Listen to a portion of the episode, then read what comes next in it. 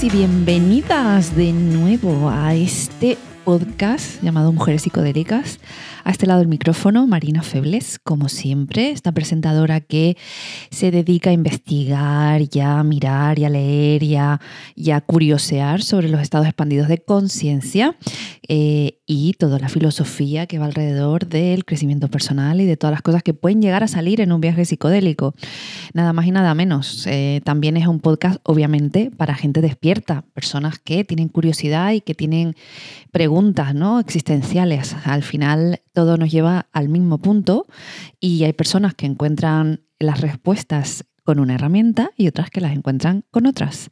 Ninguna es mejor, ninguna es peor, todas son válidas y tenemos el derecho a explorar esas respuestas o incluso a expandirla o a seguir buscando en lo que consideremos oportuno. Primero que todo, te quiero contar un cambio que va a suceder en el podcast y es que a partir de ahora hasta nuevo aviso, hasta que yo pueda y, esté más eh, tranquila, eh, publicaré episodio cada dos semanas, ¿vale? No será semanal como hasta ahora, porque la vida no me da para más eh, y no puedo dedicarle más tiempo eh, que, el que, el que puedo, ¿no? Al final, aunque a mí me gustaría, como yo siempre digo, dedicarme pura y exclusivamente a esto, a dedicarme a investigar y a, poder traeros toda la información y, todo, pero claro, eh, tenemos recibos que pagar y tenemos que la mala costumbre de comer, así que se complica un poco. Y ahora sí que entro en el tema de hoy y quería hablarte de, una, de un tema que cada vez se oye más y creo que es fundamental que mm, lo comente aquí en el podcast, y es que a veces eh, no hace falta tomar psicodélicos para tener un estado elevado de conciencia. Bueno, esto ya lo hemos hablado muchas veces aquí y, se, ha comentado diferentes formas. A ver, dentro del mundo de, estos estados elevados de conciencia que se llevan cultivando en muchísimas culturas, religiones y, tradiciones en el mundo durante toda la historia de la humanidad, tenemos eh, la meditación, que podría ser eh, cuando llegas a grandes em, eh, prácticas durante muchos años, eres capaz de llegar a esos estados elevados de conciencia eh, con, ese, con ese método, ¿no? Eh, y luego hay otra serie de cosas que, de otras prácticas, ¿no? Que te llevan hasta ahí. Y luego están las sustancias psicoactivas que están vinculadas a muchas culturas en el mundo y que no es una cosa del presente, es una cosa que está ligada a la historia de la humanidad desde sus inicios.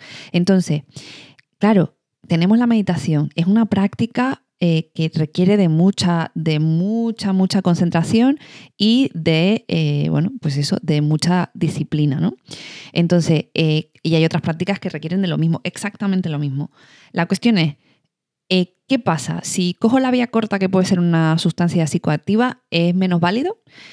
Esa es la pregunta ¿no? que, muchas veces se, plantea porque hay muchas em, pues esto, escuelas de pensamiento o incluso, mm, pues eso, religiones o creencias que cuestionan el uso de, estas sustancias como el camino corto, ¿no? El, atajo para llegar a mm, ese estado elevado y, aprender de ello, ¿no? Entonces, como que hay, para ciertas personas es mejor una cosa que otra. Y yo ya sabes que aquí siempre te digo que no hay nada mejor o peor, es lo que tú consideres y la, y todas son herramientas al final, todos son em, caminos para llegar al, mismo destino, ¿no? Así que eh, te traigo hoy em, una cosa como más aterrizada de una práctica, o bueno, son como dos versiones de, lo mismo, que, te consiguen, eh, digamos, llevar a ese estado de elevado de conciencia sin tomar ninguna sustancia, sino que nosotros mismos, con una práctica muy específica, nos lo provocamos. Entonces, ¿qué es eso? Pues la respiración holotrópica. ¿Y quién es, o sea, qué es y quién la inventó y todo esto? Pues para eso está este episodio de hoy, ¿vale? A ver, la, la respiración holotrópica, lo voy a leer porque mi memoria es bastante Dory, ¿sabes? Y me voy a olvidar de las cosas y los detalles y no quiero faltar en ningún momento a, la verdad. Bueno, pues la respiración holotrópica, que se llama también Growth Breathwork, porque la, inventó realmente eh, Stanislav Grof y su esposa Cristina, ¿vale? Em, durante, durante su tiempo, ¿no? A mediados de la década de los 70, cuando estaban en el, Instituto Esalen de, en Big Sur, California, qué sitio más bonito, por favor. Em, Entonces, ¿en qué consiste? Pues este enfoque induce profundos estados holotrópicos de conciencia mediante una combinación de eh, medios muy simples sería la respiración acelerada, música evocadora y un trabajo corporal especial que ayuda a liberar bloqueos energéticos y emocionales, ¿vale? Cosas que nos pueden quedar. Ya sabéis que eh, yo, bueno, yo por lo menos soy muy creyente en que muchas emociones eh, que no procesamos correctamente, que no, que pues no somos capaces ¿no? de digerirlas, se nos acumulan en el cuerpo eh, y la, se somatizan ¿no? esas emociones y al final terminamos teniendo pues de todo, de todo lo que se te pueda pasar por la cabeza. Entonces, em, claro, al final esto tiene mucho que ver porque eh, Stanislav Grof registró lo de Grof Breathwork y, es como mm, su sistema, ¿no? Y esto está patentado. Entonces, bueno, eh, estas sesiones, ¿no? Estos, trabajos de, respiración eh, holotrópica se llevan a cabo normalmente en grupos, ¿no? Entonces, a veces, pues eso, los participantes trabajan en, pareja, se alternan las funciones de respiradores y de cuidadores. Eh, el proceso siempre es eh, supervisado por, facilitadores, obviamente, que han pasado por la formación para capacitarse, ¿no? Em, y ayudan siempre a las personas que forman parte de estos retiros a, que, digamos, mm, pues consigan lo máximo ¿no? de la experiencia. Y bueno, después de las sesiones de respiración, pues eh, se abre, ¿no? Eh, el, participante pues comparte em, su experiencia eh, también integrándolas, ¿no? Con, pues pintando mandalas, por ejemplo, compartiendo también en pequeños grupos a lo mejor pues cómo ha sido su experiencia, qué cosas ah, le han pasado. Y, mm, y bueno, también es, verdad que los facilitadores ¿no? también favorecen la integración eh, con entrevistas luego de seguimiento y, también otras cositas que pueden ser necesarias en la integración. Entonces, em, bueno, eh, al final Stanislav Grof eh, fue, pues, y también su esposa, que no la quiero dejar, como buena mujer psicodélica, dejarla atrás, porque al final muchas veces ya sabéis cómo funciona esto, ¿no? Que se nombra al, científico, ¿no? O a la persona que, digamos, más, más conocida es, pero siempre hay un equipo de personas, o una familia, o una esposa, o una compañera o compañero, que, ha, hecho posible que eso se dé, ¿no? Que, eso, e incluso aportando cosas, ¿no?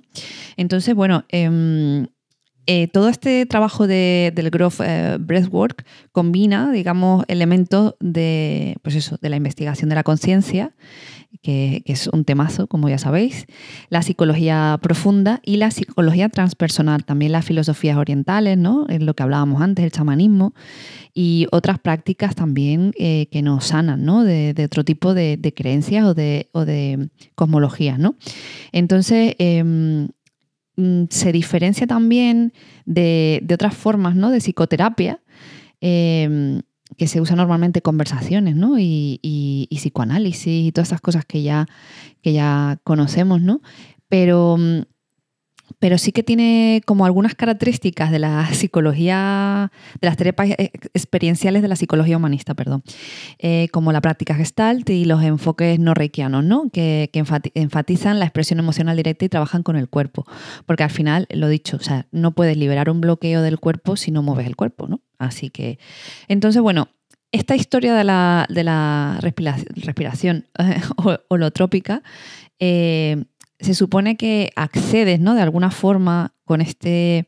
Al final es, mm, pues eso, sobreoxigenar el cerebro a base de una serie de respiraciones, ¿no? Es como em, que nos, lo hacíamos de niños muchas veces, ¿no? Que, te daba hasta mareíto. Bueno, pues es un poco a ver, no quiero obviamente reducirlo a algo tan simple, porque es mucho, muchísimo más complejo, pero eso lo hemos hecho todos de niños, ¿no? De respirar fuerte muy rápido y, decir, uh, o sea, está ahí oxigenando el cerebro, ¿no? Entonces, este, este método lo que consigue, ¿no? De alguna forma es acceder a, cosas de nuestra, mm, nuestra vida, ¿no? De, pues incluso em, temas del inconsciente de nuestra época cuando, eh, eh, pues cuando éramos bebés, eh, y que a veces no tenemos recuerdos, pero sí que los tenemos, están ahí. Lo que pasa que nuestro cerebro en, su evolución, pues hay veces que esa información no nos la permite eh, encontrar ¿no? fácilmente, aunque yo tengo recuerdos de cuando era bebé. Em, también eh, permite ¿no? la curación y transformación de, la personalidad, porque al final hay que recordar que es lo más parecido, o incluso hay gente que reporta que es muy parecido a una, experiencia psicodélica, ¿no?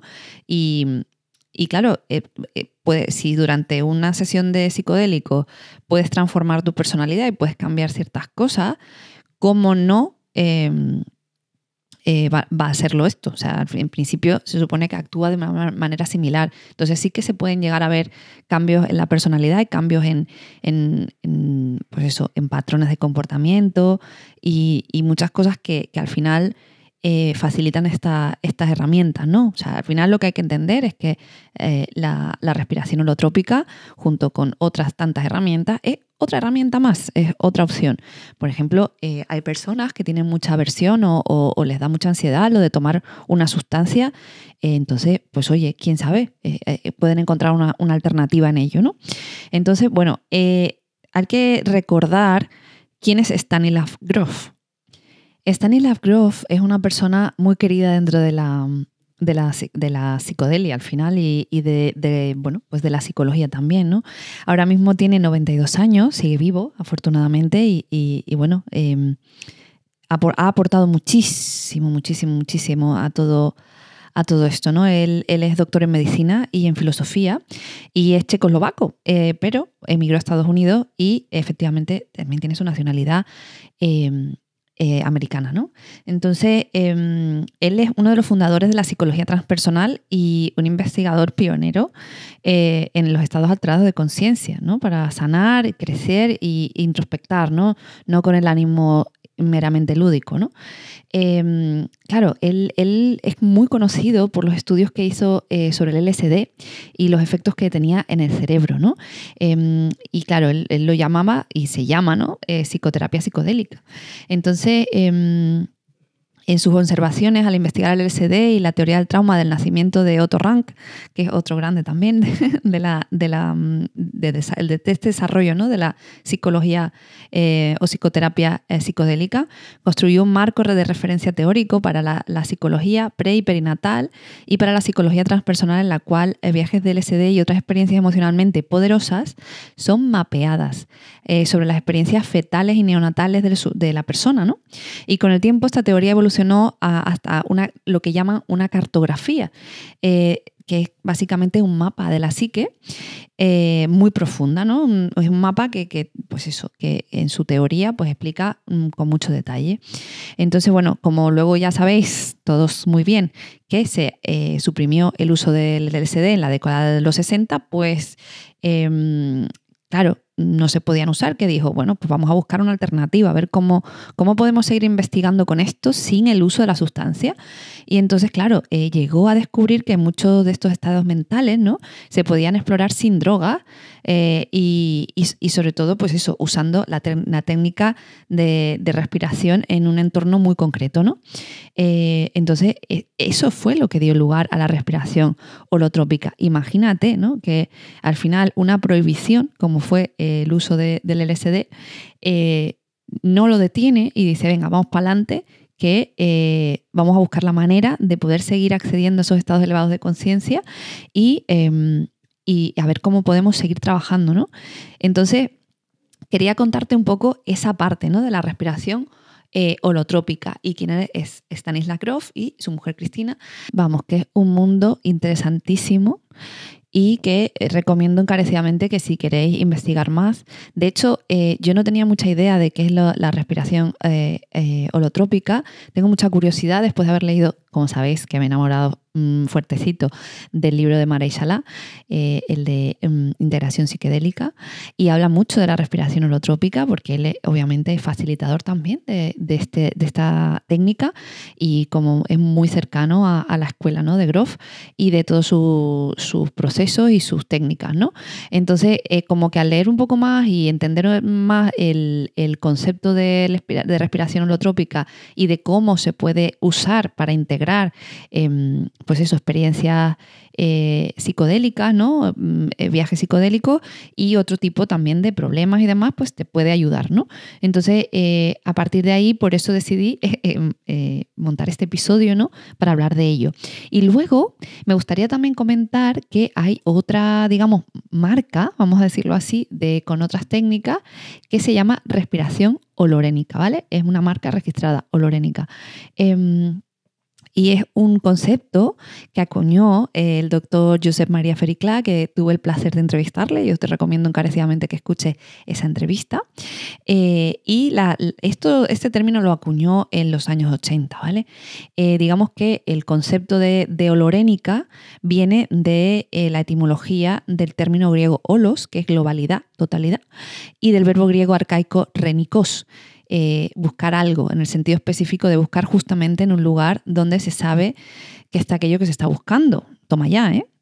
La, acepción etimológica pues, indica eh, la acción de buscar la totalidad de la conciencia, ¿no? De, en la dirección que se sabe o se intuye que se va a encontrar. Entonces, la respiración olorénica es una técnica de respiración catártica inspirada en varias fuentes previas. O sea, esto no, no o sea, se nutre, ¿no? Los sistemas al final eh, como digo yo, está todo inventado, ¿no? Al final, eh, pues muchos teóricos y personas que, trabajan en la investigación, al final lo que cogen es un poquito de cada cosa que consideran ellos que les vale, ¿no? Eh, y que piensan que va a ser una versión mejor o una versión, digamos, muy suya y personal que, creen que, va a, potenciar lo que buscan, ¿no? Entonces, eh, se, inspira la, la olorénica en, fuentes previas como las técnicas de respiración yógica, Kapalabhati, que forman parte del conjunto de técnicas de pranayama, la respiración holotrópica creada por el doctor Stanislav Grof, ya veis, se inspira ahí también la lorénica, y algunas respiraciones chamánicas de algunos eh, grupos altaicos y de otras eh, técnicas chamánicas para buscar la catarsis. Entonces, eh, también dice eh, la nota, ¿no? De las notas que, eh, tengo, estoy leyendo aquí delante, dice también que es, deudora de las formas de respirar que descubren los pobres y adolescentes de forma espontánea en cada generación. Es lo que decía yo antes, ¿no? que cuando éramos niños, ¿no? Que era una, cosa que, que, buscábamos, era divertido, nos mareábamos y daba todo vueltas, ¿no? Entonces, em, por eso esto, se ha patentado ¿no? como respiración olorénica. Entonces, eh, lo que la diferencia eh, mm, es, que consiste más en respirar eh, rápido en extremo siguiendo secuencias crecientes de 13 a 16 minutos y con un ritmo de respiración también creciente de 140 a 160 tiempos por minuto. entonces, bueno, sin entrar en detalles de cómo se hace, porque bueno, si tienes curiosidad, San Google te puede ayudar eh, y además si no te remito a la página del doctor Fericlá, que eh, de verdad que tienen un sitio precioso de retiros en, Cataluña eh, y hacen retiros de, respiración de respiración olorénica. Y, bueno, que también hay muchos retiros de, de lo trópica y demás. O sea que si buscas, te puedo asegurar que vas a encontrar. Entonces, bueno, al final eh, se consigue pues, un poco lo mismo, ¿no? Eh, conduce a las personas a un, profundo recorrido biográfico, ¿no? Eh, que permite, pues eso, revisar tu vida, ¿no? Descubriendo aquellos episodios, ¿no? O, momentos en los que a lo mejor te, te quedaste estancado em, a nivel emocional de relaciones o con otro tipo de, ¿no? de problemas. Entonces, em, los beneficios, por ejemplo, eh, sería, em, eh, te los voy a leer, ¿eh? percibir y reforzar el sentido de la existencia vivida en la libertad real de la hora y el aquí, actualizar profundamente la propia vida, liberando las depresiones emocionales del pasado, angustia, del futuro y algunos guiones de vida ¿no? que, que, nos que se quedan prefijados ahí, ¿no?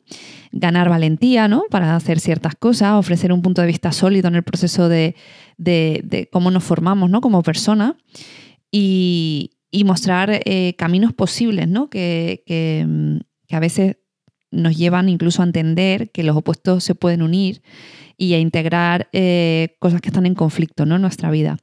Al final, eh, las catarsis, ¿no? que es lo que se busca al final con ese estado que se provoca de alguna forma, em, pues eso, es, es, una cosa, la catarsis, que se ha buscado en muchísimas culturas y es lo que decía antes, a través de diferentes procesos. Hay un montón de, procesos eh, espirituales en, religiones.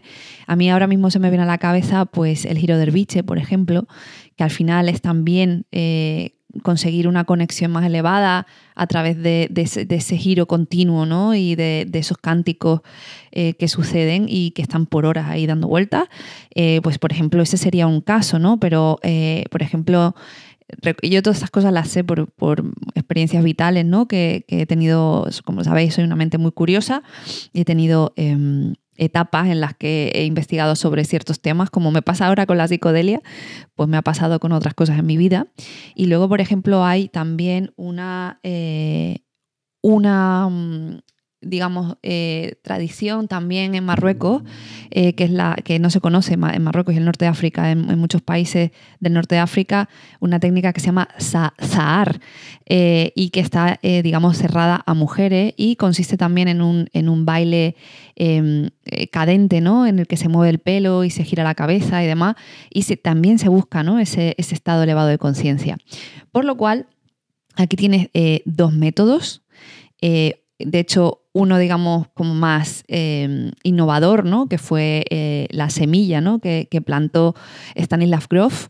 Y eh, luego tenemos la olorénica, en la que es, obviamente, el, doctor Fricla se ha inspirado en, en, Grof también y en otras cosas para hacer su eh, método.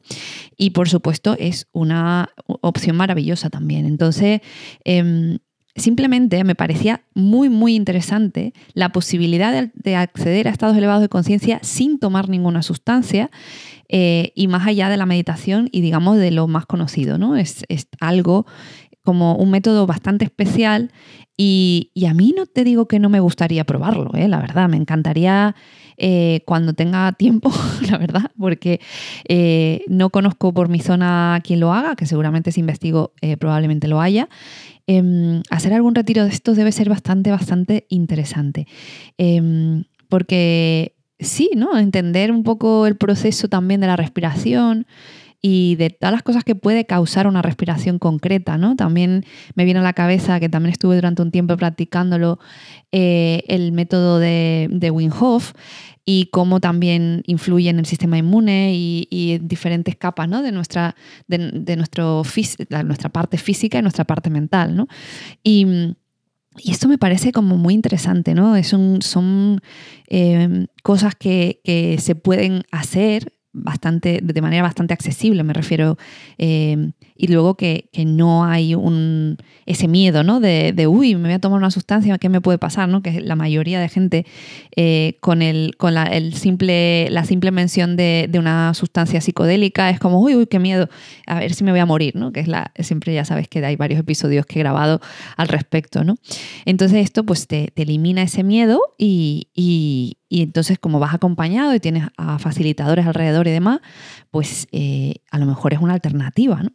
Entonces, bueno, eh, te quería traer esto hoy. Eh, ya, ya, ya sabes que estamos en una época ¿no? en que tenemos mucho acceso a la información y que puedes googlear lo que quieras en internet y, meterte en ese, como, se, como yo me gusta llamarlo a mí, agujero de gusano, Eh, porque eso es, vamos, es infinito. Y vas a, saltar de una cosa a otra y vas a estar horas eh, investigando, leyendo, eh, cruzando ideas. Por lo menos yo, que ya sabes, yo insisto que soy una mente curiosa y a mí me gusta, ¿no? pues eso, hacer em, hacer mis conexiones ¿no? y, y contároslas aquí muchas veces porque es lo que te digo, paso mucho tiempo eh, investigando, leyendo, pensando sobre todos estos temas ¿no? y, y, por eso pues me tomo el tiempo de, de grabarlos ¿no? en estos episodios y contártelo.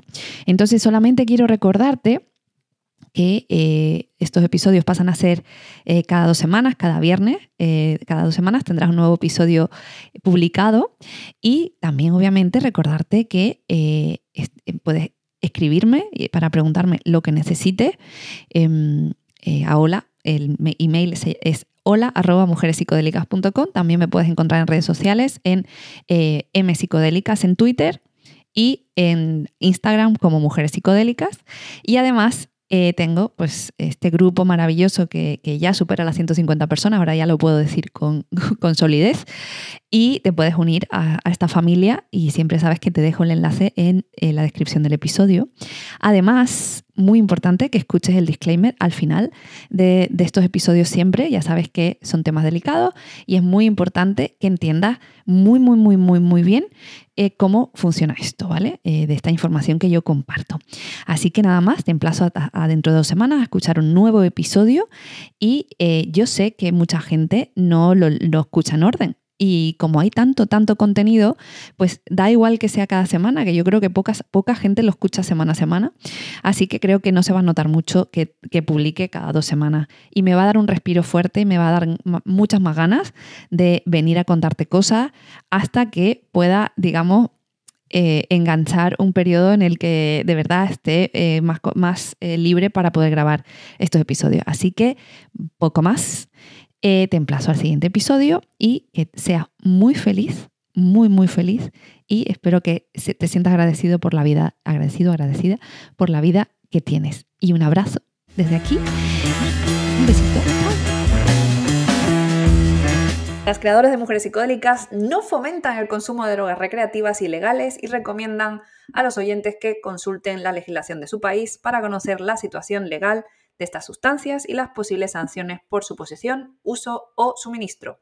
En ningún caso, las creadoras de mujeres psicodélicas serán responsables de cualquier daño derivado de la información de este podcast.